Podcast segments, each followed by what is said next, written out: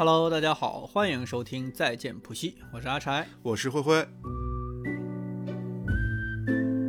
大家可以在各大播客平台和微信公众号关注订阅再见普西。如果有任何想要一起讨论的内容，也请大家记得评论转发，也可以加入到我们的微信群里来。只要微信搜索“再见普西”的全拼，添加小助理就可以加入到我们的听友群。感谢大家的支持。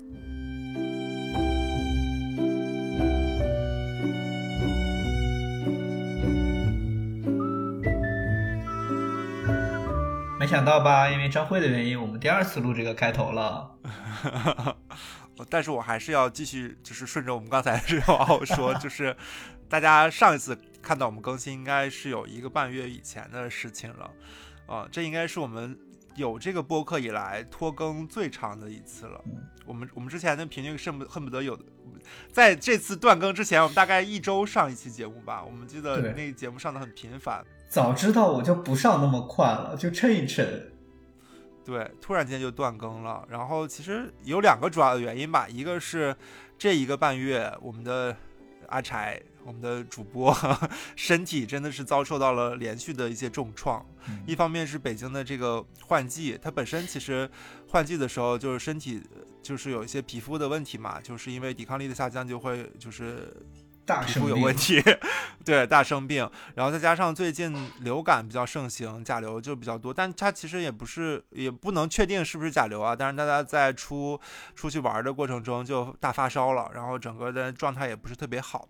所以说，因为一些身体的连续的一些问题的话，确实是很长时间没有办法录制。嗯，其实前两天就是咳嗽才刚刚好，然后我就强大的责任心啊，我们就一起赶紧录录制这一期。对，然后第二个原因呢，就是我其实我们上两期节目的时候就跟大家预告过我们要做这个选题了，就是呃，从妻子的浪漫旅行到 到再见爱人，就是我们其实关于这期节目有一个非常美好的设想，因为我们想要聊一些长长久的伴侣关系嘛，然后我们就觉得。呃，一对情侣的视角相对来说会比较弱，所以我们找了三对就是不同情感状态的情侣，一对是他们都是谈了非常久的，呃呃情侣关系嘛，然后有一个是呃在一起非常多年，然后现在还恩爱如初的，然后有一对呢就是嗯在一起非常久，但是最近遇到了一些问题，对若即若离，就是不确定他们会不会分手的状态。那第三对的话就是。啊，也是因为第三对这个嘉宾啊，就本来我们设想就是第三对是一个已经分手的一对情侣，但是呢，这对嘉宾呢，在这一个月期间就是本身已经分了，然后后来又告诉阿柴没分，然后最近又告诉我又分了。对，那至于他们分没分呢？我们到现在也不是特别确定。所以说，就是如果大家真的想要知道，就是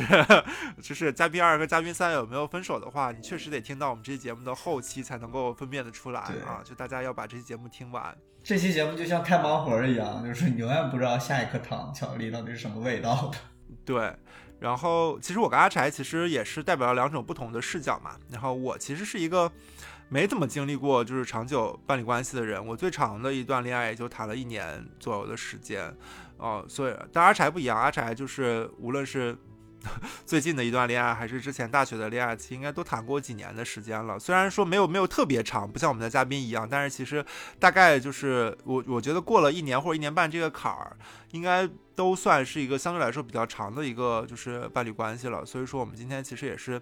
呃，一个我我是偏就是好奇跟就是就是想知道就是伴侣长期伴侣关系是一个什么样的状态的情况，然后阿柴可能会有一些自己的经历里面的一些疑问，想要跟嘉宾做一些交流，所以说我们今天也是想，呃，跟这三位嘉宾去分别聊一聊他们自己的一些感情生活。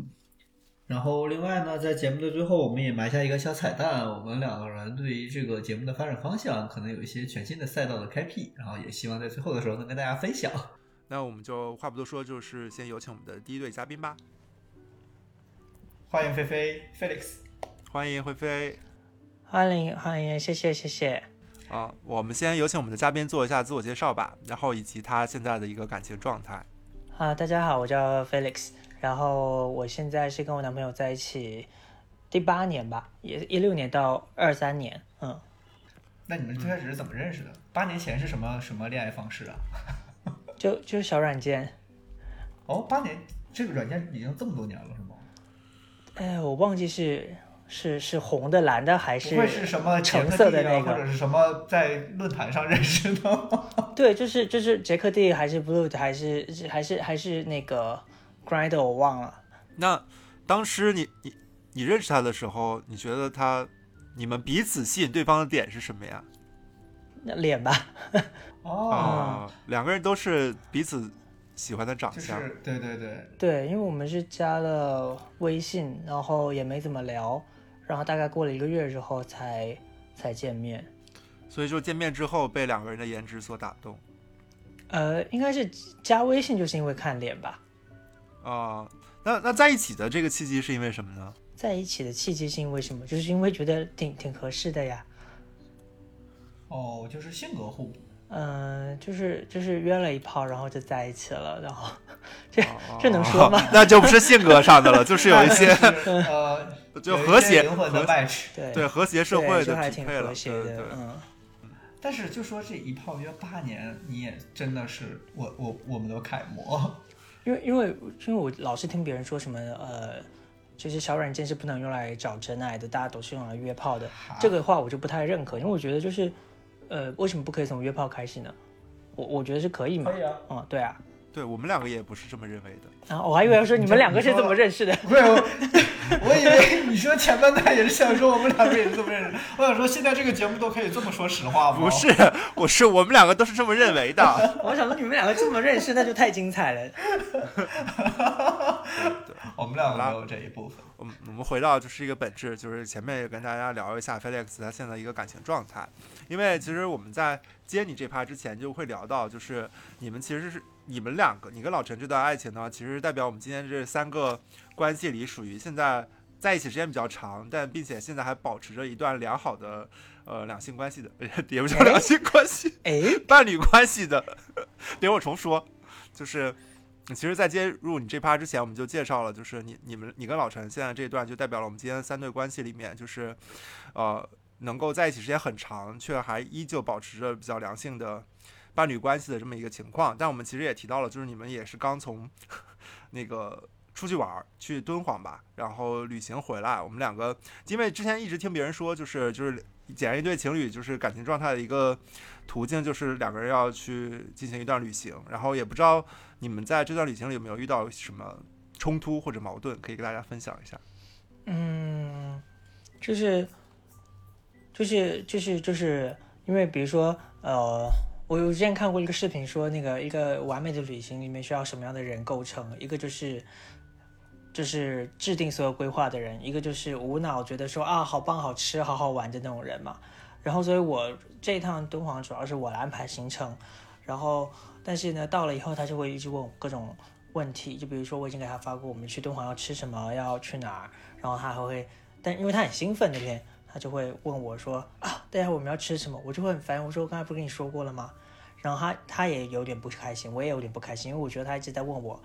我已经告诉过他的问题，但是他不开心在于说我为什么 脾气这么冲啊？但是就就说开了就好了，所以当下并没有因此爆发什么冲突。不怎么不会冲突，我们也没有什么冲突，我们不太有大的冲突，就是说一下说，就说一下为什么你这么这么就是不耐烦，然后我说一下，就是因为我都觉得跟你说过了，你还在问，那就是说开了就好了呀。我我觉得本质上他们两个性格还比较好。对，但你们两个人，比如说之前每次出去玩的时候，也都是。呃，比如是你来定行程，然后他来无脑跟着乐呵，还是说你们两个会会会换着来？大部分是我来定行程，因为我工作相对来说我是比较有时间摸鱼，嗯，嗯，然后就会我我把大致的行程定出来，而且但我们是我们是那种就是呃，他喜欢自驾，我喜欢拍照，所以我们出去玩就基本就是自驾游，然后就是我们只会大概定几个呃，比如说第几天第几天要到哪里，那边的宾馆给他酒店订好，然后就直接过去了，然后路上的景点反正。就在地图上先标出来，然后能开到哪，开到几个就算几个，没去也就算了，这样子。所以就是比较随性，你们两个人也不追求什么，比如说对，没有那种大学生拉练式的打卡。我最近刷视频看到好多大学生就是穷游，然后跑到泰山的一个酒店大厅去躺着，这样可以不要钱，就觉得何必呢？是，我也觉得有点可怕，而且我是觉得很多景点其实可以。做个取舍嘛。大致看过了以后就觉得没必要去了。说着说着变成一个旅行节目，我其实比较好奇，就是你们两个人现在在一块儿已经时间比较久了嘛，然后你现在大概生活圈子的一个融入程度是什么样？你觉得大概是有百分之八十已经其实两个人完全在一起了，呃，还是说可能两个人各自的生活除了工作那一部分可能占百分之二十之外，还有一些其他的内容？就是其实我们融入程度都很高，就是他的同事朋友们，我基本也都认识，然后也都会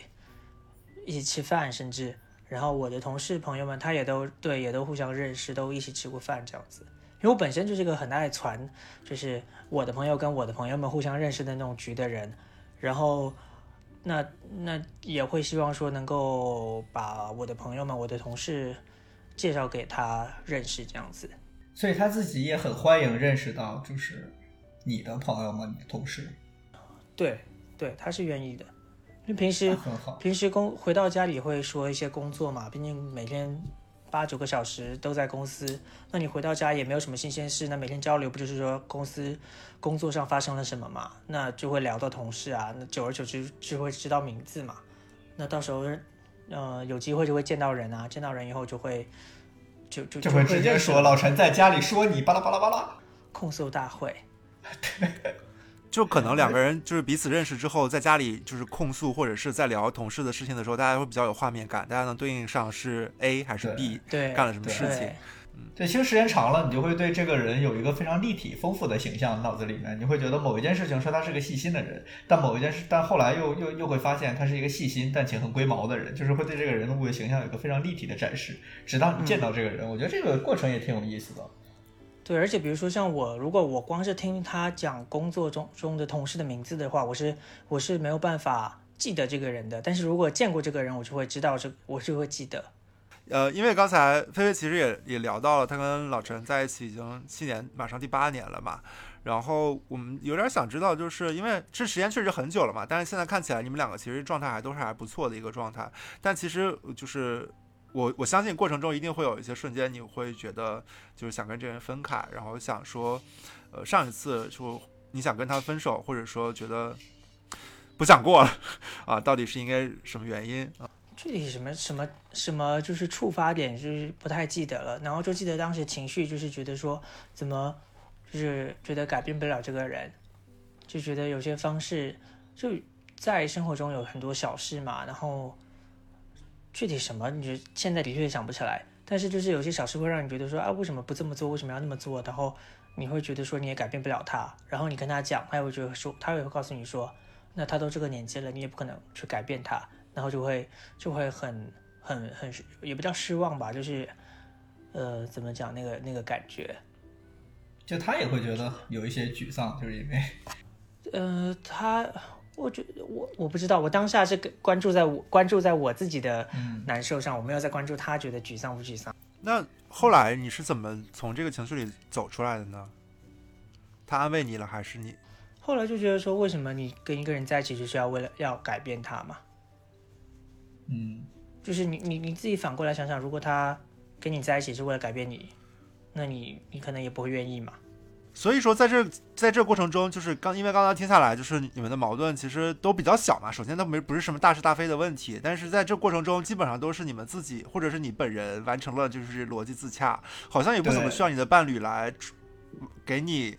就是任何的，比如说就是安慰你也好，或者是跟你讲一下，就是当时他是一个什么样的状态，好像你们不怎么需要就是两个人在就是有冲突的时候有有一个这样的两个人直接沟通的过程。也也会沟通啊，会沟通啊。就比如说，因为我是那种平时如果有情绪，我会积累、积累、积累到某个时间突然爆发，然后把把以前的那这段时间的各种事情拿出来说，然后说完就两个人就是沟通一下，说你是怎么想的，我是怎么想的，然后那以后怎么办？那就往下走呗。因为我觉得沟通的目的不在于就是往分了去去谈嘛，大家都是想说。哎，嗯，那有个出现这样的问题要怎么解决来谈嘛？你觉得就是老陈给了你什么样良好的情绪价值？就是你觉得你在他身上能够哪些地方是特别吸引你？他能给你提供哪些好的情绪？这其实是我觉得能够长期保持恋爱关系的新鲜感的一部分。嗯嗯，我觉得呃，首先因为我很，我当时是呃，我怎么讲？我想想看哦、良好的情绪价值，就是首先他的情绪是比较稳定的一个人，嗯，然后这很重要。嗯，就对我觉得情绪稳定很重要，然后不会因为鸡毛蒜皮小事就爆炸，那那那个很可怕。就我经历过那样的前任，就非常可怕。然后像他这种情绪稳定的话，就是你可以沟通嘛，可以把问题拿出来沟通。然后其次是，呃，不管是在工作生活上，然后他也是个比较聪明的人，然后很多事情是可以找他去商量和解决的嘛。然后他年纪也比我大一些，然后有些事情是他可能经历过的，然后他可以给你一些那个方向，过来人的经验什么的。所以说，就是听起来老陈就是一个偏向于情绪稳定，然后对比较成熟，然后阅历丰富 的比这么一个人的形象。呃但换个角度来说，你觉得你为老陈提供了什么样的情绪？你觉得就是，嗯，伴侣的情绪是你的责任吗？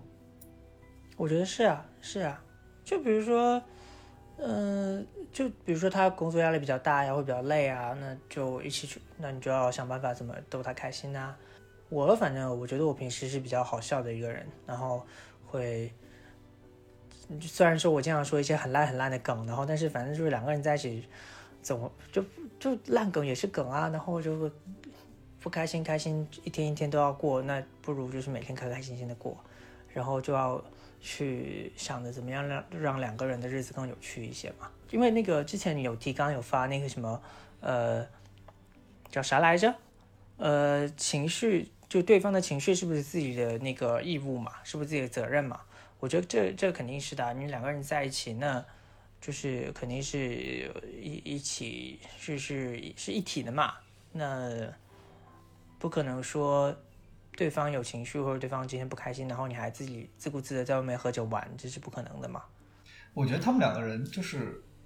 他们两个人至少都有意识在提供很正向的情绪价值给对方，这个是我觉得挺有意思的。因为大多数我见到的恋爱关系，可能对对方是一个有趣的人，是一个很棒的人，但他其实并本身并没有义务到领，并没有想到说对方的情绪也是我的责任，他需要给对方在和这段关系当中提取一个提供一个稳定的情绪价值。当然，如果有这个意识的话，其实它就是一个稳定关系的基础。我倒是这么想。啊我其实有一个好奇，就是因为就是大家聊到长久关系，就是一定会想到，就是你你们一定对自己的这个就是两个人的关恋爱关系是有一个未来的畅想的。不知道你跟你老陈有没有计划过？就是因为你们现在其实在一起蛮久了嘛，七八七八年已经很久了，并且你们两个说说句实在话，比如就老陈以老陈年纪来说，现在确实是比较大的一个年纪了，他一定会对自己的未来有一定的规划，包括是两个人的规划。我们其实后面的嘉宾也会有，因为有一些两个人规划冲突的问题，导致他们两个分手的。你们两个在对未来，你有你们两个人的关系上是有什么后续的一些想法或者规划吗？我觉得换一个角度来想，就是可能你觉得你们两个人的关系能够达到最好的一种状态，最是是是最后是变成一个什么样子？嗯嗯嗯我我我是那种就是人生没有什么规划的人，所以对，就是我觉得活在当下嘛，过好每一天。然后你你未来做了很多规划，你最后也不一定会实现，或者情况肯定会有变，就是跟去旅游一样嘛。反正你大概知道目的地，你中途发生什么，就是反正随遇而安呗。所以我觉得我们至少从我这边，我没有什么关于太多未来的规划应该怎么样。然后就是，呃，比如说像有人会计划要孩子啊什么的，这个反正也没有在我们的规划之内，啊、所以我们就反正就是过好每一天呗。所以也没有什么说最好的什么感情状况状态之类的，反正就是每天开开心心，也没有说非得达成一个什么样的目标。我我觉得这是我的感情观，就是呃，因为因为我就觉得有些直人的婚姻就很可怕，就是啊、他们的爱情很可怕，就是比如说他们是因为啊、有了小孩，或者说有了财产，或者因为这样那样，然后被迫在一起。我觉得像我们就就因为比如说，如果对于同志婚姻、同志的爱情而言，他们本来就很简单嘛，没有那么多呃这么多东西，社会的枷锁把他们绑在一起嘛。那就是两个人在一起开心，喜欢对方，那就继续在一起。那如果有一天就是不适合了，我感情淡了呀，散，那就那就自然就散了呗，没必要为了一些不必要的东西而继续强留对方嘛。我其实有点想抛一个开放性的议题，也跟后面有位嘉宾有关系啊。就如果就是你们现在这段感情关系里，比如说呃老陈的视角来说，他的工作发生一些工作地的变动，他可能要换到另外一个城市定居。然后在你的视角来说，你会怎么选择？比如说你会跟着他去，还是说你你比如说你自己的生活环境，或者是你的工作也好，你的大部分朋友也好，都在北京的情况下，你怎么会去选择这件事情？一如果你们两个现在是在一个长久关系的状态里的话。就是我就是那种为爱走天涯的人啊，啊，就是我来北京，对我来北京就是因为前任嘛，然后从厦门来的北京，然后其实跟老陈在一起以后，他没多久就找了一份在广州的工作，所以我也跟他去广州去了大半年，然后后来又跟他一起回北京。那这过程中，你的工作和社交圈其实都完全是在跟着你的爱情走的。对啊，就是因为反正我当时觉得，我想我从北京去广州的时候，我是想说啊，那我们就以终为始嘛。那如果说我们的目标是两个人在一起，那就没必要现在分开嘛。但你不怕去了广州之后，可能你们两个人没有办法在一起，但是你又又又又离开了比较熟悉的环境，到了一个陌生的地方。因为当时对于我来说，北京也是一个陌生的环境。明白。哦，那如果是现在呢？比如说现在老陈要换地方了，然后你其实在北京待了已经很久的时间了，你还会做同样的选择吗？可能要看，因为现在就业环境太差了，然后就要就要就要就要好好找一下工作。对对，然后现在可能就是，嗯，因为就业环境变差，所以可能加加上年纪也到这了，然后你可能在就那时候你也年轻嘛，你就总觉得说，哎呀，这种就便宜就便宜如我，应该工作很好找，然后就觉得那就去呗。然后现在反正就因为呃年纪也在这了，如果你要换工作的话，的确是要更慎重一点嘛。那如果说要换城市的话，可能就得一个人先去那边 settle 好，另外一个人找好工作再过去，就没办法说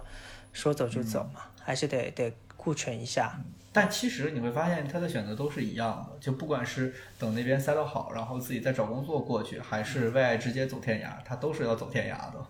嗯，对啊，对啊，所以你不取存在，比如说，呃，觉得这件事情如果是你你你跟着他的节奏走，你会觉得你自己牺牲太多，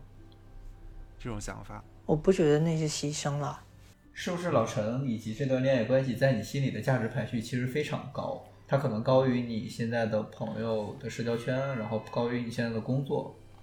对对，我们大概能感受到，就是你们两个在这段感情里的一个很 peace 的一个状态。我感觉这确实就是两个人感情到了一定阶段之后，确实是很少有那种特别明确的冲突也好，或者是非常大的问题。两个人就是能谈这么长时间，应该都是在逐渐的这个时间的过程中，应该大家都都已经很理解对方是一个什么样的状态了吧？对，我觉得如果你能谈过第头半年、头一年，就是你基本就是三观都是应该是差不多的嘛，嗯嗯所以才能长久的度过这头半年、头一年，然后后面慢慢的走下去，就是就是就是很顺理成章的事情了。所以我其实很好奇那些呃已经在一起很多年，然后为什么还会突然分开的人，就是他们背后分手的原因是什么？那你可以关注我们这一期节目哦。对，上线之后就可以听一听。那也感谢菲菲今天对能参与到我们今天的录制中。然后呃，后面的话，如果大家对你们的这段感情有任何的疑问，也可以在评论区给大家留下疑问。这样的话，菲菲也可以去评论区跟大家互动。那我们今天第一位嘉宾的还可以加还可以加加那个群对，哦。可以加我们的听友群，张飞也在哦。对对对，可以在群里直接问呃 Felix 的情况。那我们今天的第一对嘉宾的呃询问的时间也就对，到到这里了。然后如果后续的话，大家如果真的很好奇，我们可以再追一个，就是呃第二第二季。对对对，那那也就感谢菲菲的时间，嗯，那我们好，谢谢，嗯就到这里了，好，拜拜。拜拜拜拜。我觉得他俩这一段比较有意思的是，有很多有很多点是我觉得非常非常巧妙的，比如说张飞真的很健忘，就是他可能之前说过什么，然后或者是或者是之前有什么生气的事情，他可能大概情绪那个事情过了之后，他立刻就忘掉了。我觉得记性太好是恋爱关系当中痛苦的很大根源。并且或者两个人都太有性格的话，也挺，我是觉得他们两个确实没有什么太大，或者说有一方就是有点像，就是打在棉花上，但那个棉花不是那种，就是你打着它就是单纯是个棉花的部分，它其实还会给你提供别的情绪价值，单纯只是吸收你那个情绪不好的时候，它是完全吸收的。而且他俩有的时候，我觉得听下来啊，就是我最感动的地方，就是他们俩真的非常非常善于当面沟通，这个也很重要。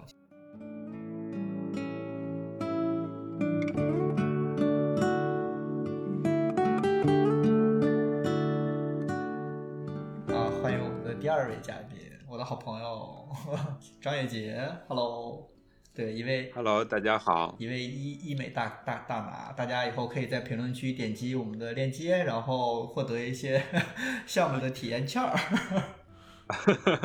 也非常高兴能够参与到我们今天的节目录制啊！这是我们最上道的一位嘉宾了，因为我们这位嘉宾啊是就是前优秀的主持人啊，也是会有一些就是非常明明确的一些那个非常有磁性的一些嗓音。希望今天能发挥一些主持人本身的那些对话的本领啊，多好好的讲一下自己的爱情故事。没问题，嗯，那就先给我们做一下。呃，先给我们做个自我介绍吧，然后以及你们现在的一个感情的状态。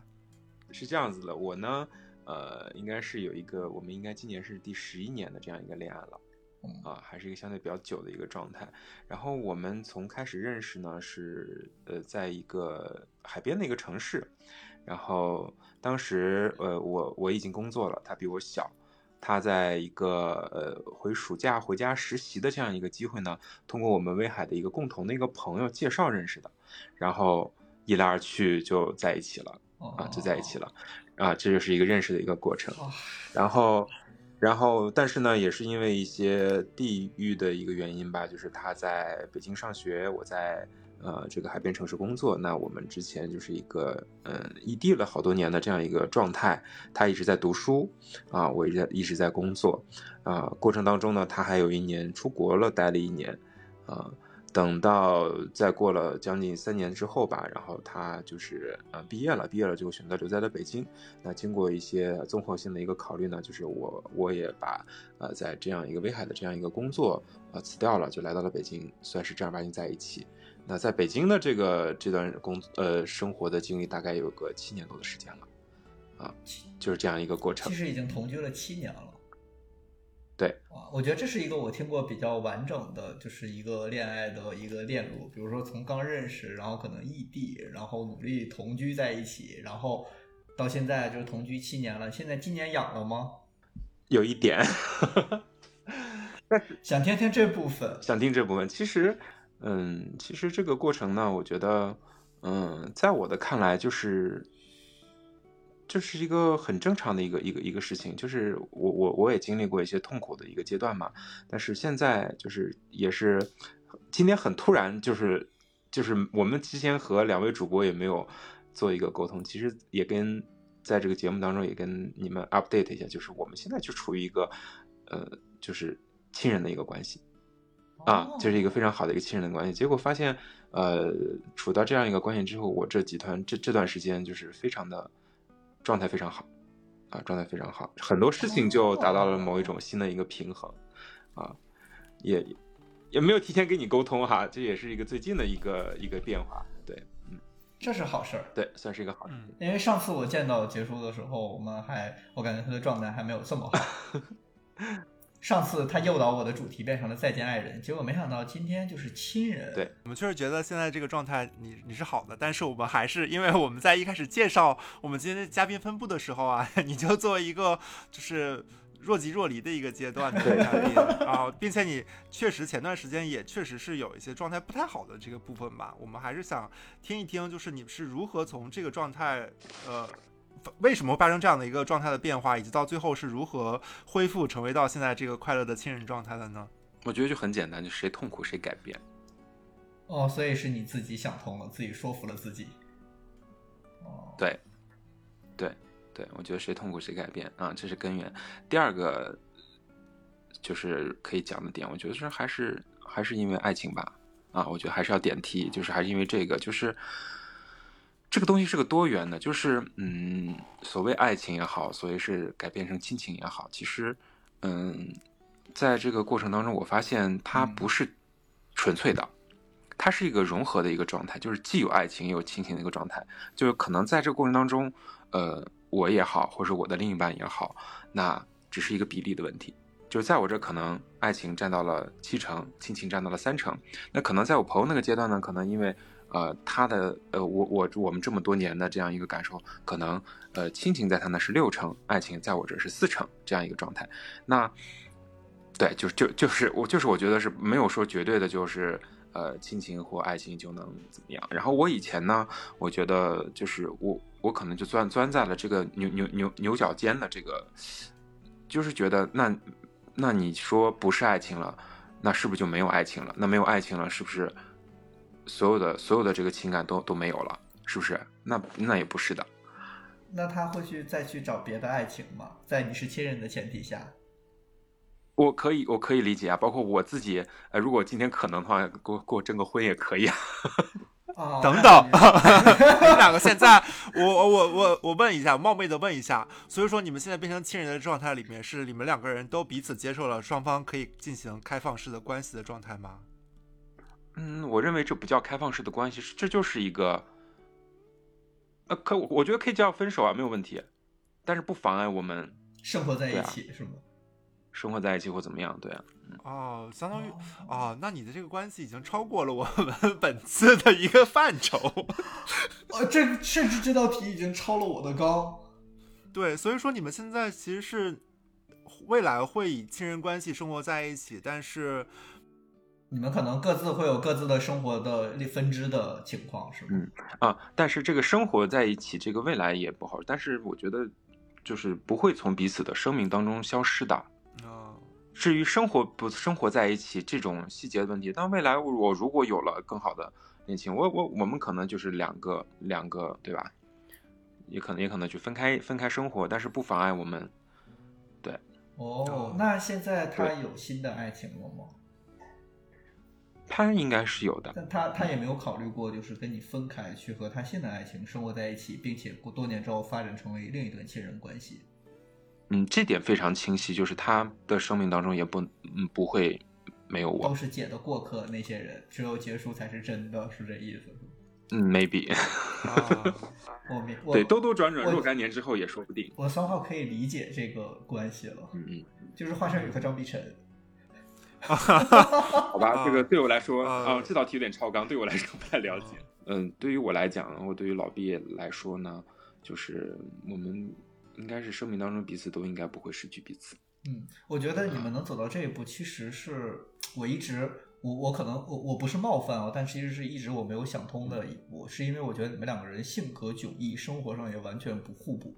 我我会比较好奇，这是这样，你可以先给我们简单介绍一下你们两个人在性格和生活上有哪些特别特别不一样，或者说会产生分歧的地方吗？我觉得我觉得阿柴是个特别有洞察力的人哈，就是。就咱们认识这么久，其实你你你也是第一次跟我聊到这个话题。其实我和冰霜是完全两种两种类型的人，完全两种类型，就是就就日常我们喜好也好，喜欢的帅哥的类型也好，啊，就喜欢吃的东西也好，其实完全都是不一样的。他喜欢看综艺，我喜欢看美剧，然后他可能喜欢吃一些辣的，吃海南鸡饭这种东西，而是我是完全接受不了人，我喜欢吃面食，啊，那。他喜欢的类型可能是那种瘦瘦小小的那种可爱些的那种的，嗯，清秀型的男生，像像 TFBOY 这种类型的。那我喜欢就可能比较大只的这种类型的，对啊，大只。呃，再包括性格上，我是一个偏外向型的，啊，一个他是一个偏内敛的这样一个状态。然后在呃，在一个家庭分工上来说，就是可能我是更主外，他更主内的这样一个状态。然后。所以说，我觉得你觉得，嗯，这个问题，我觉得没有，我在我看来不是大问题。那就是也也也也也也让大家讨论一下哈。就是如果觉得你你会和跟你一模一样的人在一起生活吗？嗯，首先我不会，但是我我我我 suppose 就是，比如说，如果我和一个我性格完全不一样的人生活在一起的话，我们两个人会有生活上会有非常大，就是非常大且多的分歧。就我不知道我要如何越过这些问题。就是我我觉得我对于这段感情的价值期待可能没有足够支撑我去去去去去改变自己或改变他去来解决这些问题。这是我比较困扰，且我比较好奇你们俩是怎么度过这个问题问题。甚至我觉得你们俩现在可能现在还没有度过这些问题。对，那这些问题其实要感谢他了，因为过程当中其实我觉得他他提供了很多的包容。那很多吃饭的，如果是真会抢，嗯，就他可能会就是啊，那既然你这样，就就那就 OK 啊，按你的方式去走。那随着十年的这么久的一个时间下来，那我也知道他有一些特别特别的点的时候，我也我也会洞察到，那我也会妥协。就是达达达到某种共识，那种平衡就好了，就不会存在这样那么多的问题。我核心想就是因为刚才提到了嘛，就是前段时间你其实状态确实是明显感受到不太不太好嘛，就是一个很痛苦的状态。我核心想了解一下，就是你你痛苦的原因是什么？但我能理解啊，就是比如说两个人在一起这么长时间了，就是面临感情的一个。状态的变化其实肯定会有一些情绪的，但是就是我我核心想了解一下，你你你的痛苦的原因是你明知道两个人差距这么大的情况下，是一种就是对这么多年两个人在一起时光时间的这个不舍，还是说，嗯，你我会觉得就是有一些无力感，就是你可能觉得确实，对方也是因为你们两个中间也是做了一些牺牲跟包容吧，你好像也没有什么能把他追回来的方法，嗯。对啊，那肯定是不舍得嘛，嗯，不舍得，包括，嗯，患得患失也好，嗯，觉得就是被抛弃也好，所以说没有没安全感也好，等等，这些都是就是一个复杂的这个情绪的来源。如果，嗯，如果退就就设想过很多的场景啊，很多个场景，就是包括回来也好，或怎么样，或是彻底的就是锻炼也好，怎么样，都不是最优解。都会承都会承载着很大的痛苦和损失，这个损失是多方面的损失啊，所以说达成了现在这样一个，嗯，我我们认为比较，嗯，对彼此都好的这样一个一个一个决定，嗯，就就是说就设想过，就比如说我们俩就是彻底的老死不相往来也好，啊，彻底分开也好，或者说甚至是甚至是否要考虑三个人也好，啊，或者甚至是考虑就是，嗯。就是哦，呃，就是开放性关系也好，甚至说他要不跟那边分了再回来也好，都没有办法再回到过去的那个状态了。那那过程当中也也经历了很多的时间，也很多很多的各种各样的尝试。刚才讲的这些这些所有的设想，都我们在这个过程当中都已经呃也做过很多的尝试。那那最后的这个结果，我觉得是双方一个都比较满意的一个结果。我想知道这些假设、这些尝试是你们摊在桌面上，两个人就是面对面沟通出来的，还是说？是的，是的，沟沟通过的。我很难想象这个场景，很痛苦啊，很痛苦。对，因为我能，我我我我记得，可能我从一两年以前，一年以前吧，大概去年夏天的时候，我能感受到，就是杰叔在经历一些情感上和心理上的折磨，然后一直到现在，哪怕我们可能。二月份或者还是三三月份的时候见面的时候，我还感觉到他在那个状态当中一直都没有出来。但是今天就是今天听下来，会觉得你你可能会觉得自己前前这一年钻进了一个牛角尖里，是不是所有两个人的关系最后都是要必须要我们两个人亲密无间，占百分之百的爱情才能在一起？但你们现在达成了一种我没有见过的平衡和妥协，其实这个也是一个挺意外的事儿。我也很意外，我也很意外，因为我，因为因为这个东西之前我之前秉承的这个所谓的爱情观价值观，我是一个，嗯，可能灰灰和阿禅你们是知道的，就是我还是一个蛮传统的这样一个人，嗯，啊，对吧？这个这个起码这个恋爱观是一个比较传统一个恋爱观，对吧？包括我，我我我我我过的这个日子就是这样的一个状态，其实就是啊过日子一个状态嘛，就是还蛮传统一个状态。那那可能突然遭遇到了这种所谓的。呃，情感的开小差，啊，其实对这个价值观的冲击也好，对我的恋爱观、人生观的这个冲冲击还是有一些的。然后后来就是我，嗯，我的朋友他给我说过一句话，就觉得很多人来源于痛苦，所谓的坚守的东西，其实是来源于来源于知识的匮乏，就是就是后来后来我也想通了这点，就可能就是因为你觉得这种状态是不可能的或怎么样的，是其实来来可能或许来源于我们的认知不够高，可能我们没有见到过这样东西，就认为这样是错的。然后我我我突然就一嗯前段时间就就理解这个状态，那为什么不去试一下了？因为嗯因为不会比现在更差了，对吧？嗯，不会再有更差的结果了，那就去试一试。因为我其实设想过你们俩的走向是老死不相往来。说实话啊，就是 OK，对我也想过，我我真的觉得可能百分之八十你们会走向这个方向，但是没想到你们真的找到了一个 平衡点。我现在非常非常非常轻松，非常放松，而且能够就是毫无羞耻的，就是来参加我们的节目，去聊这样的话题。我其实想聊一个稍微轻松一点的啊，就是现在大家这个基调现在 比较沉重，因为刚才也提到了，就是说，就是说你们两个现在确实是一个，我虽然不能说是开放关系吧，但就是两个人其实都是一个对对未来两个人可能有些新的感情是比较 open 的状态的嘛。所以说，我想我想回到你，因为你其实经历了一段就是十年以上的长长久关系了，然后现在又回到这么一个，你就相当于重回恋爱市场吧。然后你自己对于自己接下来未来，如果再有一些新的感情，是希望是一个什么样子的关系，或者你最看重的点是什么？嗯哎，还没有还没有来得及考虑这个，可能对，可能就回到刚才那个价值观，我觉得我这个价值观是还是不会变的。嗯，那你你是想找一个跟就是毕老师类似的人，还是说跟你，比如说他也喜欢吃面食，他也相对来说比较传统，他也就是想找一个相似的人，还是说就是你还是要回到那个十一年前那个看脸的年代？当但当然看脸还是必有必要的 啊啊！然后我说实话没有想过，然后然后而且因为嗯，就是我知道两位主播想问什么哈，就是其实对我来说，这个所谓的性格不合也好，性格合不合也好，在我这不是那么重的。然后我们很多人在恋爱过程中总觉得，哎，我跟这人性格不合适啊，怎么怎么样怎么样，导致我们很多的分歧。其实，其实我看，在我看来就是不够爱啊！你要爱他的话，那这些问题会是问题吗？对吧？那那那那就那就包容好了。你看，我和毕忠和刚才也给大家讲了，我们我们是两个完全不一样的人。那如果如果说是真的是这是一个特别严重的问题，我们也不可能处那么久的时间。我其实想知道你会对下一个是一个什么样的人产生爱情，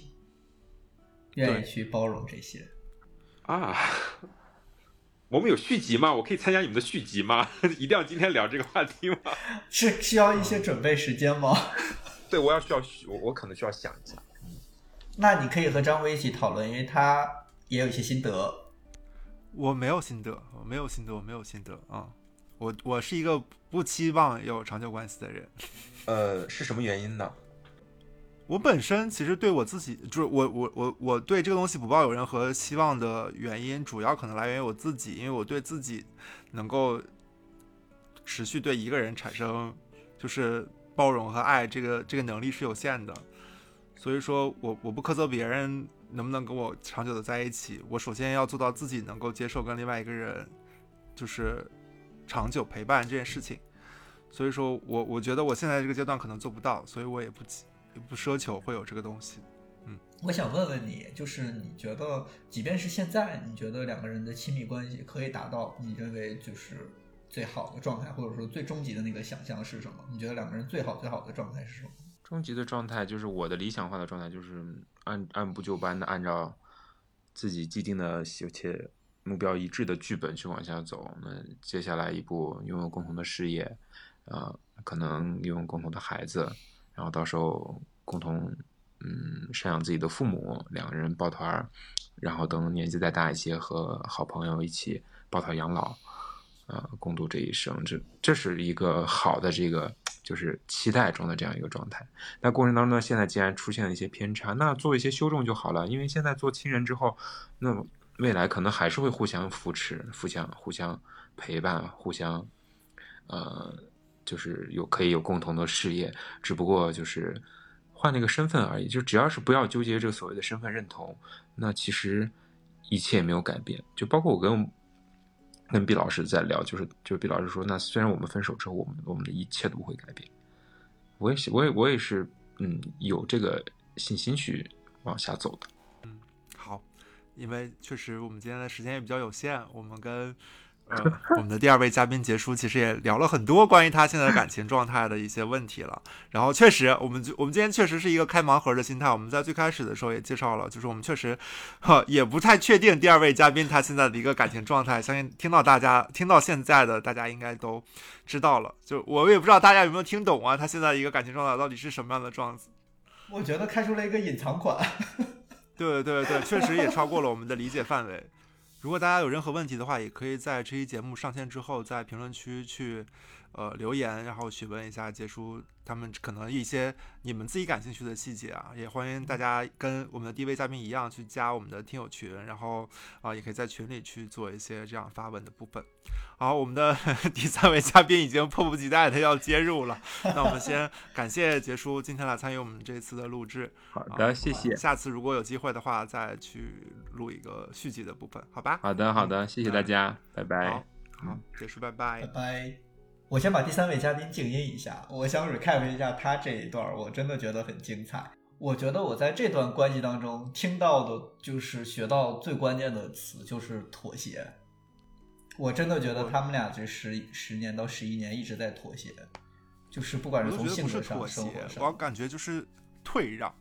对，就是他们两个有有一呃一个人一直在往后退，甚至到，但是就是那你能感觉到就是。一股很浓烈的爱，就是这个爱情的成分占比非常大，不然不会一直在退让且保持自己的棱角，以及到最后达成他们现在的这个关系，这个也是一个退让妥协的，再加上爱的一个混合产物，就是好好奇怪，人真的好奇怪，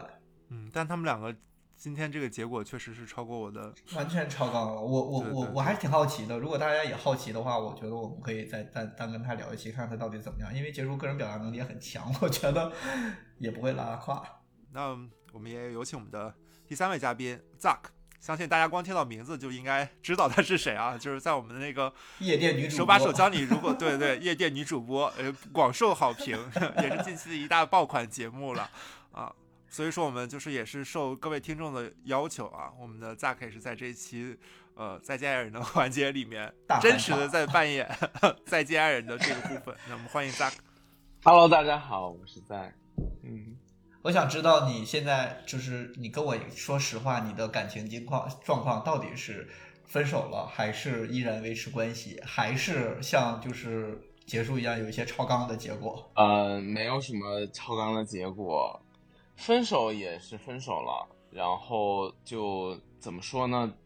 但现在就是也是每天有联系，因为也不知道联系谁。你想，他是你最熟悉的人，然后同样你也是他最熟悉的人，那就是有的时候有些事情分享的话，那你你分享给朋友的话，有可能朋友会不耐烦，那你只能分享给他了，就这样子。对，难道分享给朋友，朋友会不耐烦？那可以分享给前男友。嗯，可不是吗？为为了大家都能听懂啊，我是觉得扎克跟其他嘉宾是一样，可以先简单介绍一下自己的这个上一段感情状态，比如说是在一起多长时间，然后呃什么时候在一起的，然后最最近现在的情况什么样子？嗯，对，在一起呃六年多，不到七年，然后怎么认识？怎么认识的？就是一起游泳，就是一个集体活动，一起游泳，然后。碰到了朋友说：“哎，你们俩都单身，你们不然在一起看一下试一试。”就这样，就这样认识的。那你是，比如说，呃，你们是怎么互相吸引并且走在一起的？互相吸引，首先外形互相吸引吧。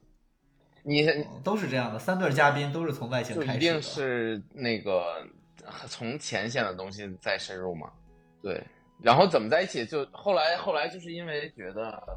因为我当时的心态就是很不想找对象，因为我觉得就这样了，嗯，每天出去就是 像个像个那个社交社交的花蝴蝶一样，然后就是每天啊、飞来飞去的到处玩，然后寂寞的时候约个炮，也不是很需要。那时候也年轻，也不就觉得也不太需要男朋友这个事情。但这个东西就是很随缘的东西，就碰在一起了。然后他说：“不然我们在一起吧。”我说：“行。”就试着在一起了。在一起能坚持很长时间的原因，觉得我觉得性格还是很重要的。嗯，他是一个什么样的性格？他就很温和，然后什么事情都会先想到，就先替你想一想，然后你就是你很难，你有什么你很难找到什么理由，就是责备他做的不够之类的这种。听起来和第一段嘉宾有一点相似。我想我有一个比较好奇的，就是你们你们的是你们的关系是是开放性关系，还是在最开始的最？开始的时候，我就跟他，我们基本上就是有一些，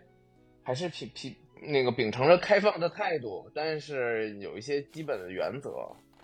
就比如说你要注意，就是你自己要保护好自己啊，然后，嗯，一个约定俗成的，你可能晚上还是要回自己家里吧，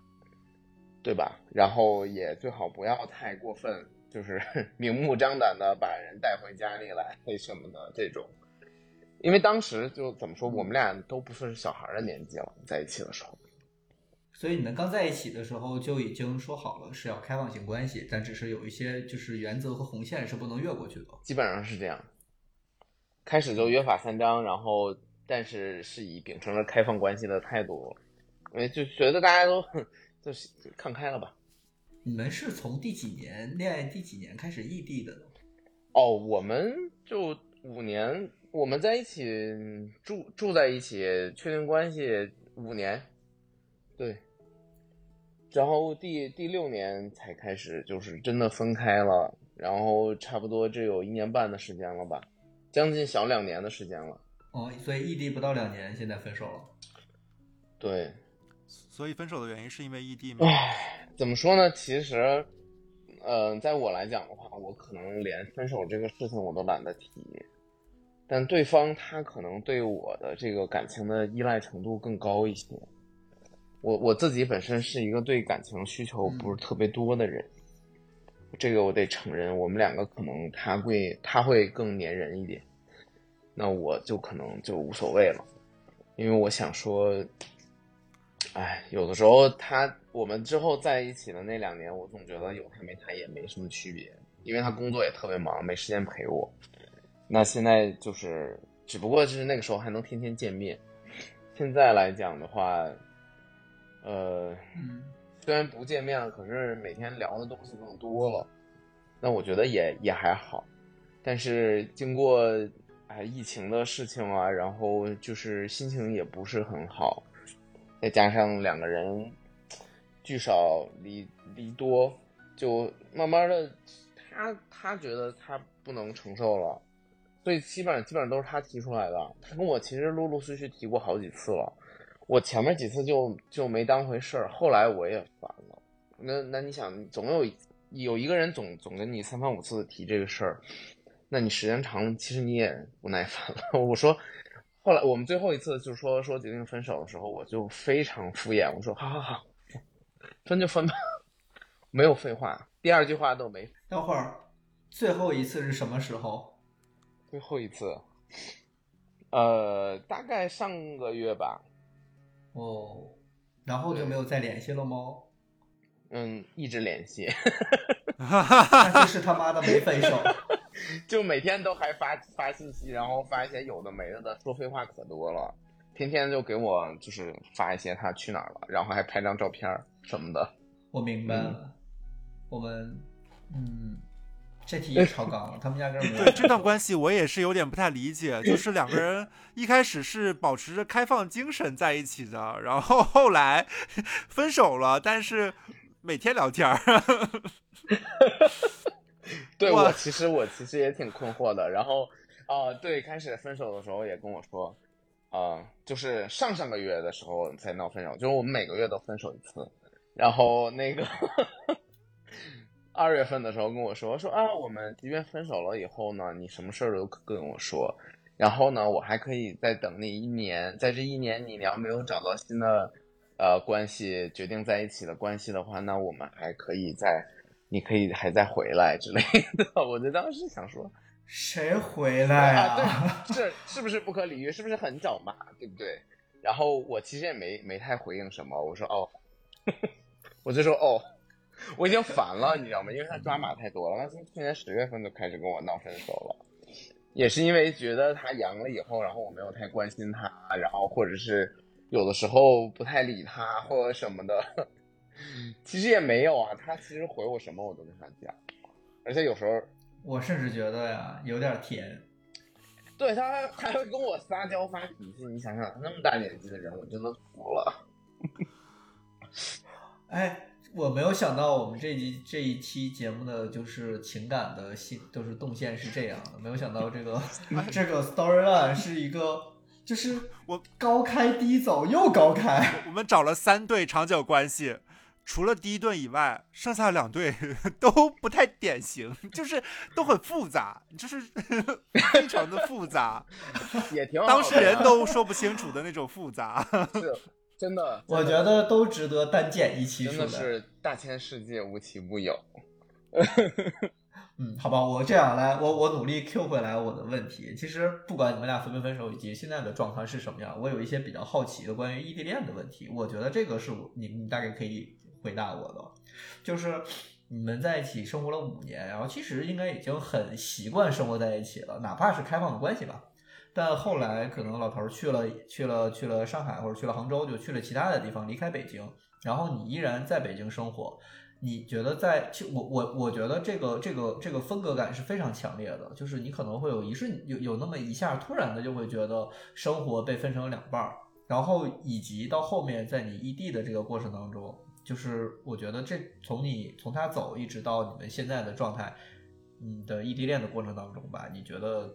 感觉到情感危机的那个时候，是你感觉到情感危机，而不是他感觉到情感危机的那个时候是是什么时候？你觉得最难的时候是什么时候？我感觉到情感危机。对，不是他，我感觉他是每天都感觉到有一些情感危嗯，对，是的，嗯，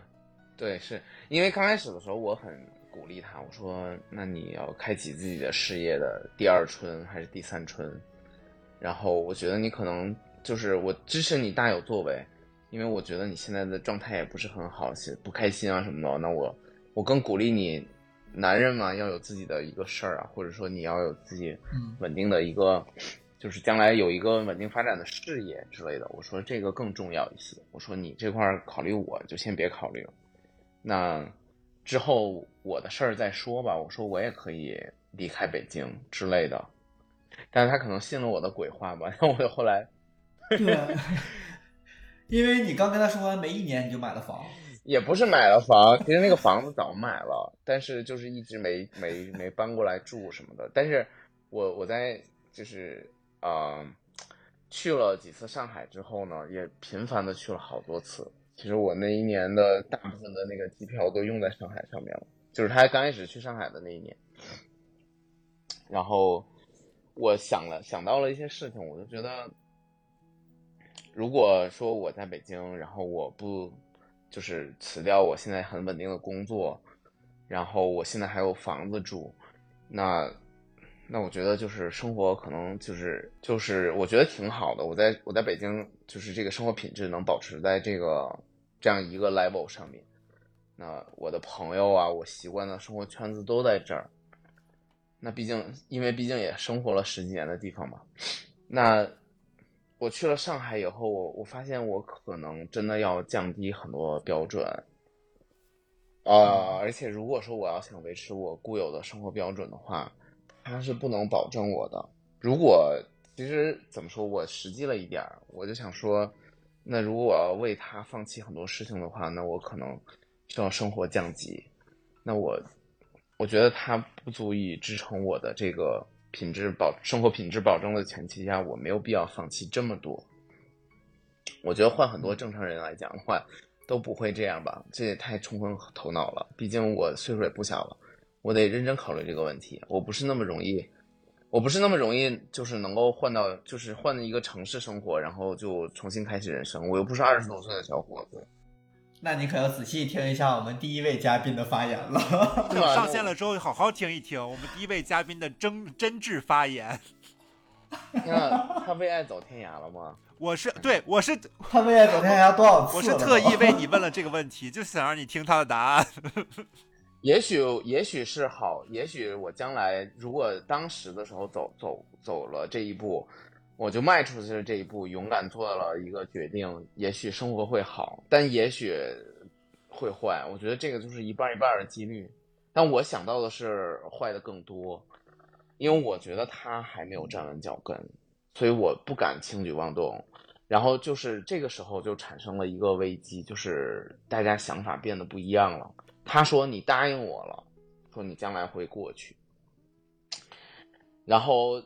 结果呢，就是你又没有来，他就产生了一些怨气。他心里就觉得可能是说我不够爱他或者什么的，所以他就其实，在那个时候已经开始有有就是试探性的提过这个问题了，就没有没有像前几个月那样那么坚决，我们分手吧之类的。他提的是什么？是你要不要去找他？对他就会抱怨他说你怎么就又不又变卦了呢什么的。但我其实这个真实的想法，我没有特别的说的特别的赤裸，我觉得有点可能会打击到对方。我说那我不想跟你过苦日子，说实在的就是这样。我说那我图什么呢？我不如自己过。我没有只这么当面锣对面鼓的跟他讲这么直接这么直白，那你怎么说的？我就说就没想好。对，没想好，模棱两可，就反正就是表现出来一个很渣男的感觉，所以他可能会有点怨气。听下来，我觉得听下来，他们异地恋就是感觉到危机的时刻，就是没有安全感。我是其实是没有安全感的，没错，两个人其实都没有安全感。对他的安全感在于我对他不够，不够爱，嗯，然后你对于去到新的地方来说也没有安全感。对，我觉得我可能会饿死之类的，也不是饿死，就是可能会过得很辛苦。就是爱情不能吃饱饭吧？不能吃饱饭，我觉得是的。我就是如果如果选的话，那我宁愿孤苦伶仃一辈子，就这样，还不如就是我这样。我还有一个问题，就以我对你和男朋友的嗯你男朋友的了解，就是你们俩其实年龄差的会比较大。你觉得就是因为我觉得我我我理解你们可能大概差了十几岁的年龄，再加上嗯你们俩现在年纪其实都不小了嘛，嗯，就你觉得就是越越越年纪越大的话，这样的年龄差带来的问题是什么？因为我觉得刚开始认识的时候应该没有什么太大的问题，但是我我到现在，没错，刚开始认识的时候，其实都还在盛年。他在他那个年龄阶段的盛年，我在我年龄阶段的盛年。然后在一起，就是我现在还是会奉劝大家，还是找年龄相仿的在一起，就是至少不要差太多，因为这样的话，你们两个就是相当于是共同进退的一个一个感觉，就是包括人生阶段对人生的理解也都是一个感觉。当然，就是年长一点的人是有年长一点的人的优势的，包括他的各个方面吧，包括他的阅历啊什么的，呃，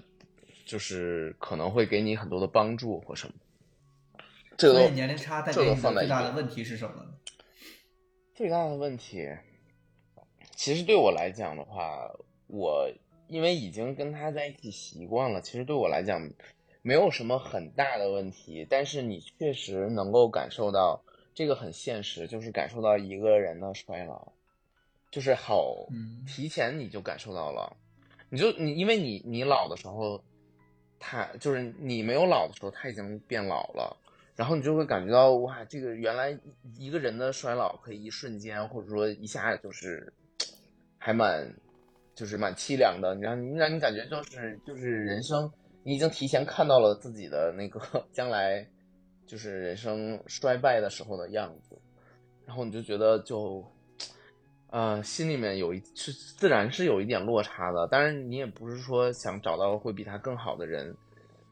但是你确实是你看到了，你感受到了，然后就是给了你一些负面情绪，你我你你你核心是觉得你看到了这个这个人从年轻到从盛年到一下衰老的那个过程，还是觉得你看从他身上看到了自己以后会变成什么样子？就都看到了，然后自己的话，那你肯定能够共情啊。那你将来你你就会觉得，哦，这个人会有一年突然之间就会变得，就是感觉就是步入了下一阶段。具体是什么样的就是衰老，是什么样的衰老的反馈呢？我特好奇。外貌啊，精神状态啊，各个方面会萎靡，然后没有像之前有那么心气儿，可能大部分时间都在休息。对，就是他也不会不会有什么太多的精力陪你了。就是怎么说呢？他可能会更专注于自己想做的事情，比如说他去看看书，或者说，呃，就是安静的自己待着。然后有的时候你更觉得觉得跟这个人在一起，那还跟自己独处也差不多，甚至有的时候感到更寂寞，因为你明明有一个伴儿，然后但他却不能陪。嗯，其实。比如说经历了这么多，你其实已经算经历很多了，且最后达到了一个超纲的结果。但现在来说，你觉得就是对于亲密关系啊，觉得你觉得最理想的状态，以及你就是最理想的状态的想象是什么？觉得它应该是什么样人是要就是还是要互相陪伴的，最最理想的状态就是这样子，就是你愿意跟他一起玩，然后你也愿意跟他分享很多事情，然后他。你你开心的大部分的时候呢，他也在场，或者说他也知道你在开心。我以为你会回答就是什么加入三口之家之类的话。你想听到这些事情吗？但我我们尝试过。我想听到过真的事情，就快说一说，就是你们这一段的尝试。尝试过，嗯，呃，就是可能是我花枝招展的在外面招惹了一些孽缘。然后我说，我说，我觉得挺好的。然后他说，那你不如把他带回家里来看一看。然后我们相处过一段短暂的时光。后来呢？三个人吗？是。我们决定呢？为什么决定结束呢？就是因为觉得当时我们两个之间的感情根基还不够牢固。呃，其次是就觉得小朋友也太年轻了，他这么早就。跟我们两个老家伙在一起，觉得有点不公平，然后劝了劝他，说觉得这样的话有点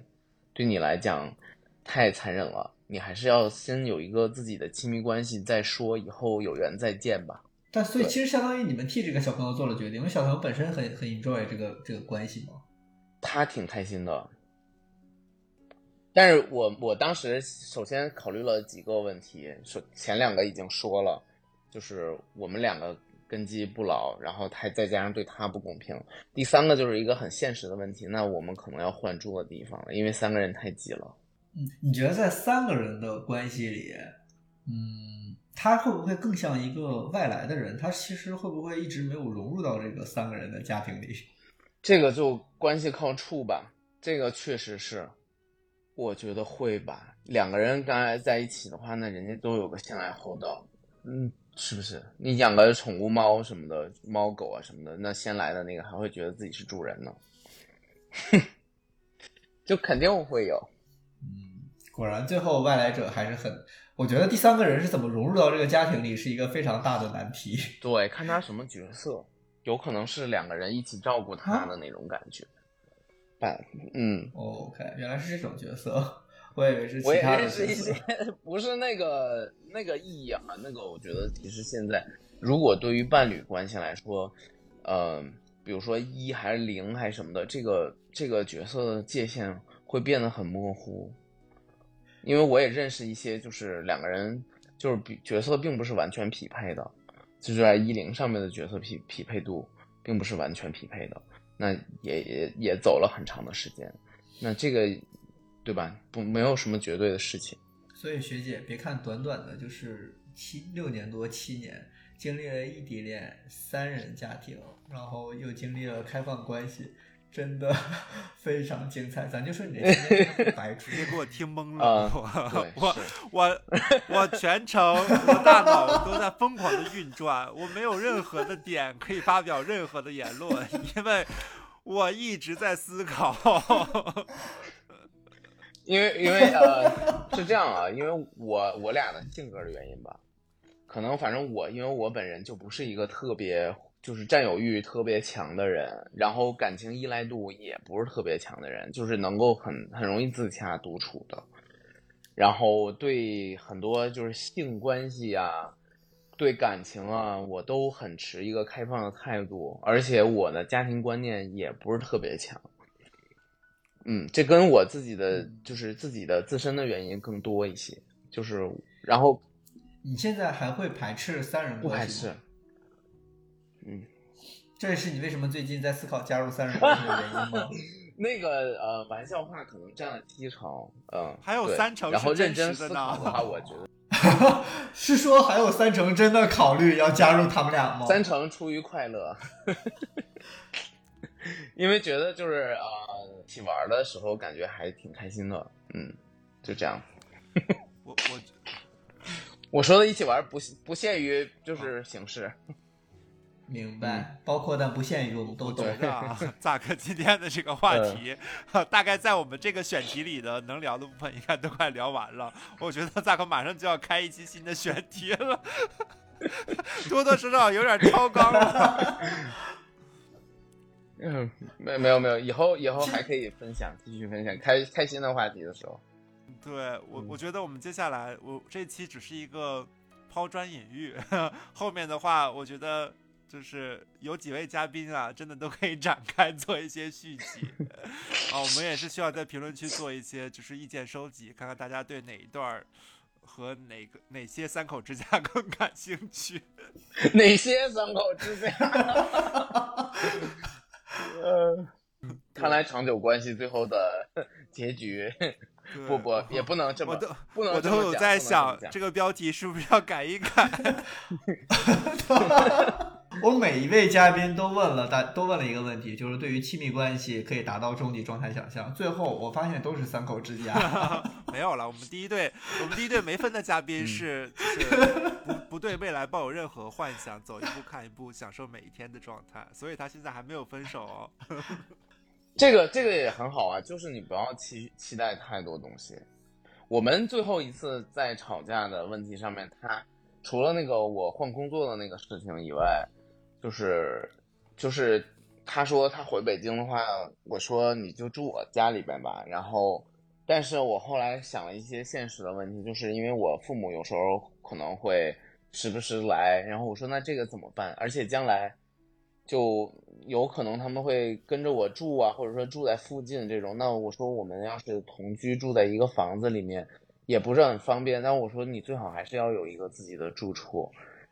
那就是。怎么说呀？这个事儿就是有点儿，他就觉得我又前后不符，又没有就是达到他的这个预期。但我这个问题，其实在外人看来来讲的话，其实我也问过几个朋友，我在想，其实这个事情很很正常，也没有很离谱。你可以问我呀，我就面临着这样很多这样的 对，是，我觉得我就觉得还是就是说，呃，所以我分手了。你那个不一样了。我就是说，我说你最好还是有一个自己的住的地方，然后你在我这块儿随便来，随便走，但是你必须得在有些时候你还是要回避一下之类的，就是这样的一个。我觉得我这个回答没什么太大的问题，对吗？那我他生气的点在于，就是你前脚邀请他过去，后脚又说自己要有个地儿。对，就是，但是我确实跟他说了这个困难，我说我这装修好了，我说你其实可以回来，然后呢？他就，就后来我就跟他说，哎呀，但是我装修好了以后，然后我可能先请我妈住过来住一住几天。其实我妈就待了不到一个星期，然后对，就很短暂的一段时间嘛。他就过来，他说他要把一些家里老家的那个什么，他攒的那些就是家居的用品，包括一些冷冻的食物，他放在我这儿。他说实在是准备了很久，因为从我开始说要装修开始，他就开始陆续准备，然后我就。就是这样跟他说了一下我的 concern，然后他就觉得不行了，他就觉得你怎么又前后不一了啊，就生气了。然后我觉得有什么好生气的？这个问题很很 我这里很简单，很很容易解决呀。你你租个房子就好了，对吧？这个是我觉得这个你可以就是就是花钱就能解决问题的事情，那就不是很难的事情，对吗？在这里，我要插播一个非重点的问题：为什么 Zack 的妈妈之前期待了那么久，但只来住了一个星期呢？因为 Zack 每天早上带他妈去拉练，他他晚上带着他妈喝酒，然后有时候蹦迪都想带他妈去。第二天早上六点叫起来去北海公园，连着一个星期，什么北海公园、圆明园、景山公园都去了个遍。一个星期，这不是在练妈妈呀，这是要把妈妈送去哪儿啊？我只是我记得非常有清楚。Zack 有一天跟我们喝酒喝到两点多，然后第二天早上七点半发了一张自己在景山公园和妈妈爬山的照片。然后我问他妈妈几点睡的，说妈妈昨天前一天晚上一直等到他回家才睡。我只是想说让我妈多体会一下北京。妈妈回老家就说：“ 北京这不是人待的地儿啊，北京不睡觉。” 对呀，北京不睡觉啊，也没有没有那么夸张，只是堕胎带他走了走，还去了圆明园拉练了，走了十公里而已。带着他妈走在圆明园大早走了十公里。我下回下回我租个轮椅。好了好了。我们这刚刚才那些都会非重点都会剪掉了。我觉得这个挺有意思，因为就是 Zack 也给我开了又开了一条完全新新的赛道，又开了又重启了一遍 CPU。我觉得我们两个人大概我跟张辉可能需要需要一些时间去梳理一下这三位嘉宾不同的感情状态，然后可能也需要一些评论区的反馈，去看看我们到底要不要针对哪一些大家感兴趣的内容，然后继续去往下做一些延展。这个今天晚我真的度过一个非常精彩的夜晚，也感谢今天在在线和不在线的这三位嘉宾。对，真的要给大家说一句谢谢，没想到大家真的能敞开心扉到这种程度。我我还看什么那个再见爱人和爱情保卫战，我就听再见普西。哎，好了，那时间的关系，我们这一期节目，嗯，跟 Zack 的聊天的部分，我们就到这里了。然后感谢 Zack 对我们的分享，我 期待在评论区，也期待你能重回我们的听友群，回答大家的一些疑问。对，如果对 Zack 这段有更多的呃问题的话，都可以在评论区，然后艾特呃 Zack 二狗，好，他空他会空降评论区为你解答啊，也可以加入我们的听友群哦。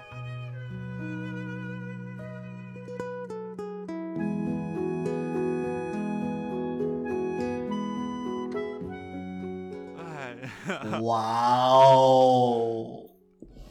我我就我我的脑子都要不转了。我就这么说吧，这就是再见普西这两年来，就是录的。我单单纯从就是录制来说，我会觉得内容最精彩的一期。我我我我有好多想问的问题，但是都不知道该怎么张嘴。对，尤其是第二段、第三段这这两位啊，嗯，怎么说呢？对我幼小的心灵 产生了一些重大的打击。怎么说呢？录完他们三个之后，我我会觉得 我需要一段时间冷静跟思考。就是我会觉得我前二十年的就是恋爱经历啊，消失了，没有任何参考。我听完之后，我甚至不知道如何去面对我今后的感情生活。就是，尤其是呃，结束跟 Zack 这两段吧，我会觉得，嗯，确实是有些超纲。我会觉得，就是其实我们我们我每每一期节目做之前都会有一些大纲嘛，我们我们大概也会对这三个人、三对嘉宾的一些感情经历有些初步的了解和预判。但是确实，我会觉得，尤其是结束那段吧，我会觉得离我的预判是稍微有一些远。对我以为就是他依然在挣扎期，但没想到其实已经放下了自己，然后走入了一个全新的领域。然后 Zack 这段呢，我以为他处在一个薛定谔的分手期，就是到底分没分手呢？不同的角度看会有不同的解释，但没想到就是他的感情。结果，相反是最没有爆点的。对，爆点他这段感结果其实 我们我们本身的预期是这个我们这个录制的劲爆程度是逐渐递增的，但是没想到在中期就已经升华到了一定的感情浓度。然后再看这段的话，更多的是一些嗯像夜店一样 像夜夜店一样的花边爆料。猎奇。他刚刚还在跟我微信说，就是有些限制级还没有敢全讲，说以后慢慢发掘，然后以后也要继续努力。我想说，到底还有什么样的限制级？就是回回到我们这期的主题上来说吧，就是感觉好，我们这期主题是什么？就是长久的长久的伴侣关系。对，呃，以我的视角，因为我确实在最开始也跟大家讲了，就我是一个就是很难有长久伴侣关系的一个。人吧，包括刚才结束，其实也在对话中，其实有问过我跟阿柴的一个态度。我我不知道，我听完他们之后，我会觉得，嗯，我本身其实就对这个东西不抱任何期待。然后听完了之后，我我反而觉得我那个不期待的程度会变更高。怎么说？就是两个人走到，就是我我本身觉得，就是如果有一天我我想明白了，然后去接受一段长久的稳定的伴侣关系的话，会有一个比较明确的未来的一个设想。但今天其实我们通过问了这三组的嘉宾来说，无论是在一起的还是不在一起的，他们其实对于未来都没有一个很明确的。比如说阿柴一直在问，就是你对这段感情的可能未来的一个预期跟终点、终极想象是什么嘛？其实大家都没有，就是甚至就是没有任何的一组思考过。但是比如说结束，他其实是有自己的预期的嘛，但是他毕竟现在还没有匹配到这样的一个人。并且他现在这个谈了这十一十一年的这段，其实也没有给到他未来的任何的想象的空间，所以会觉得，嗯，确实就是对我而言，我听完他们这期的节目的话，我会觉得就是这个事情就是真的是一个机机缘巧合的部分，然后也不要对于这份爱或者是对方抱有太大的预期。我觉得，并且我觉得他们这三段关系里给我一个很大的感触，就是这个关系一定要有一个。温和包容的人，他们其实这三个关系也都提到了，就是无论在讲对方或者讲自己的时候，这段两段关系里一定会有这么一个人的存在，会觉得就是，呃，我反正我自己确实是不是一个温和包容的人，那我未来如果真的 想要有一段就是。长久就是 伴侣关系的话，我确实觉得我未来可能确实也是有些就是思考，就觉得可能我确实需要这么一个性格的人才有可能去去有这样的机会吧。但我但我依旧，我本来以为听完之后这期节目之后，我能对未来的感情状态有一个很很美好的想象，但其实并没有。我会觉得，嗯，是整一个整个一个比较往往往负向。在走的一个态度，但是我会觉得，嗯，也不是件坏事。就是至少他们的这些经历给了我一些，就是不要对遇对爱情、对长久关系，或者是对对方有过多期待的这件事情吧。嗯。结束和在和两个人会让我觉得，就是关系个体是不断变化的，所以好的亲密关系也都在不断的动态调整当中。大多数的时候，我们可能都是在试错。然后至于试到哪条路上，你选了这条路，那会不会另一条路是另一个样子？你会不会更期待另一个方向？这些我们都不知道。所以其实听起来觉得。亲密关系也是在摸着石头过河，有的人恰好摸到了一条自己喜欢的石头，然后一直沿着这条路走了下去，且走得很好。有的人可能走在了别的路上，走在了一个湍流上，那他其实他可能也在不断动态调整自己的路。另外啊，我其实听下来，我的朋友 张辉对对对对这个节目的反馈，我我有我有句话一直很想对他说，就是就是。不管我就是又分手，然后或者是我们的喷的朋友有这么多话，我还是想觉得说人的本性就是渴望拥抱的。我觉得不要害怕走段走进一段新的亲密关系。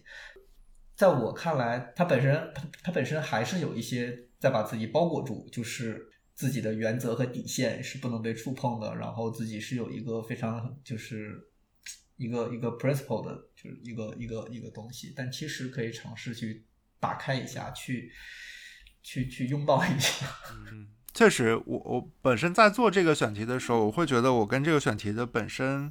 能聊的东西是比较有限。当时阿宅在定这个选题的时候，我就说我尽我尽量就是完全是一个在提问题的一个状态，因为我确实关于长久伴侣关系这件事情我没有经历过，然后所以说我也没有什么发言权。我一直觉得，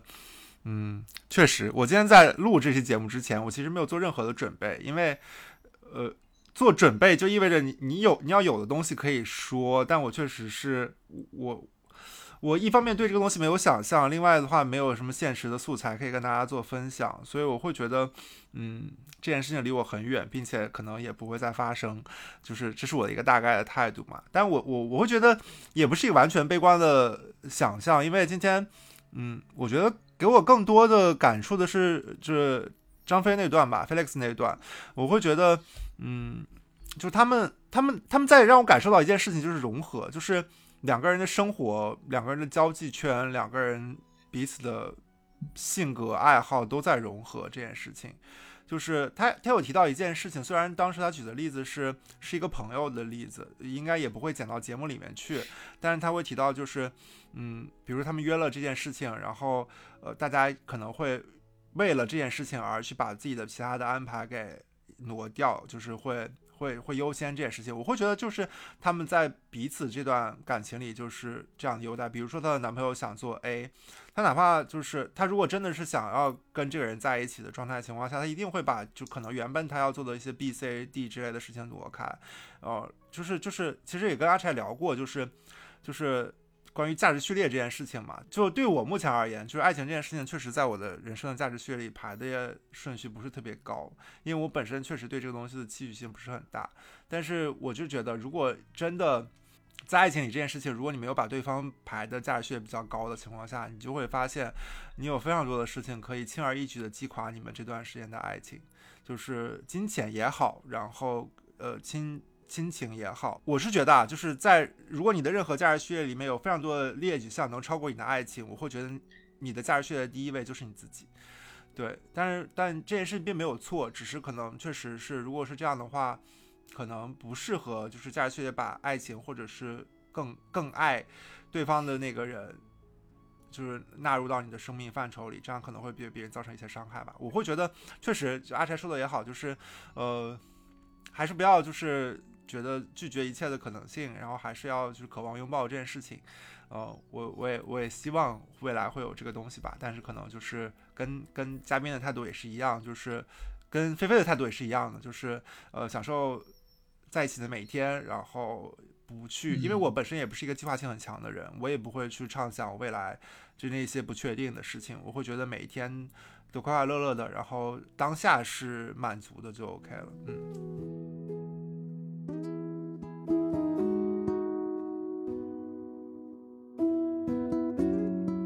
我会觉得今天这期节目我们能说的部分，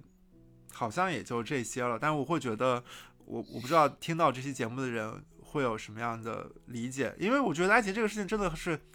很奇妙，真的任任何我会觉得这三个人，你他们哪就是在这段关系里，他们哪怕再懂就是爱情是一个什么样的什么，你给他换一个人，他依旧还是不会处理。就是真的遇到的人很重要，就是。嗯，我觉得能能在一起这么长时间，我会觉得在至少在那个节点上，他们遇到的是一个相对来说比较对的人。对，但如果现在就是比如像我一样没遇到，或者说现在你们可能有一些听这个东西的人，可能在一些前期的关系里有一些问题的话，会觉得不一定是你们两个都是谁任何的问题吧，可能就是你们本质上不合适。对，所以就是。还有一些小的彩蛋，就是我们在刚开始聊的时候也在说，我们可能以后关于节目的方向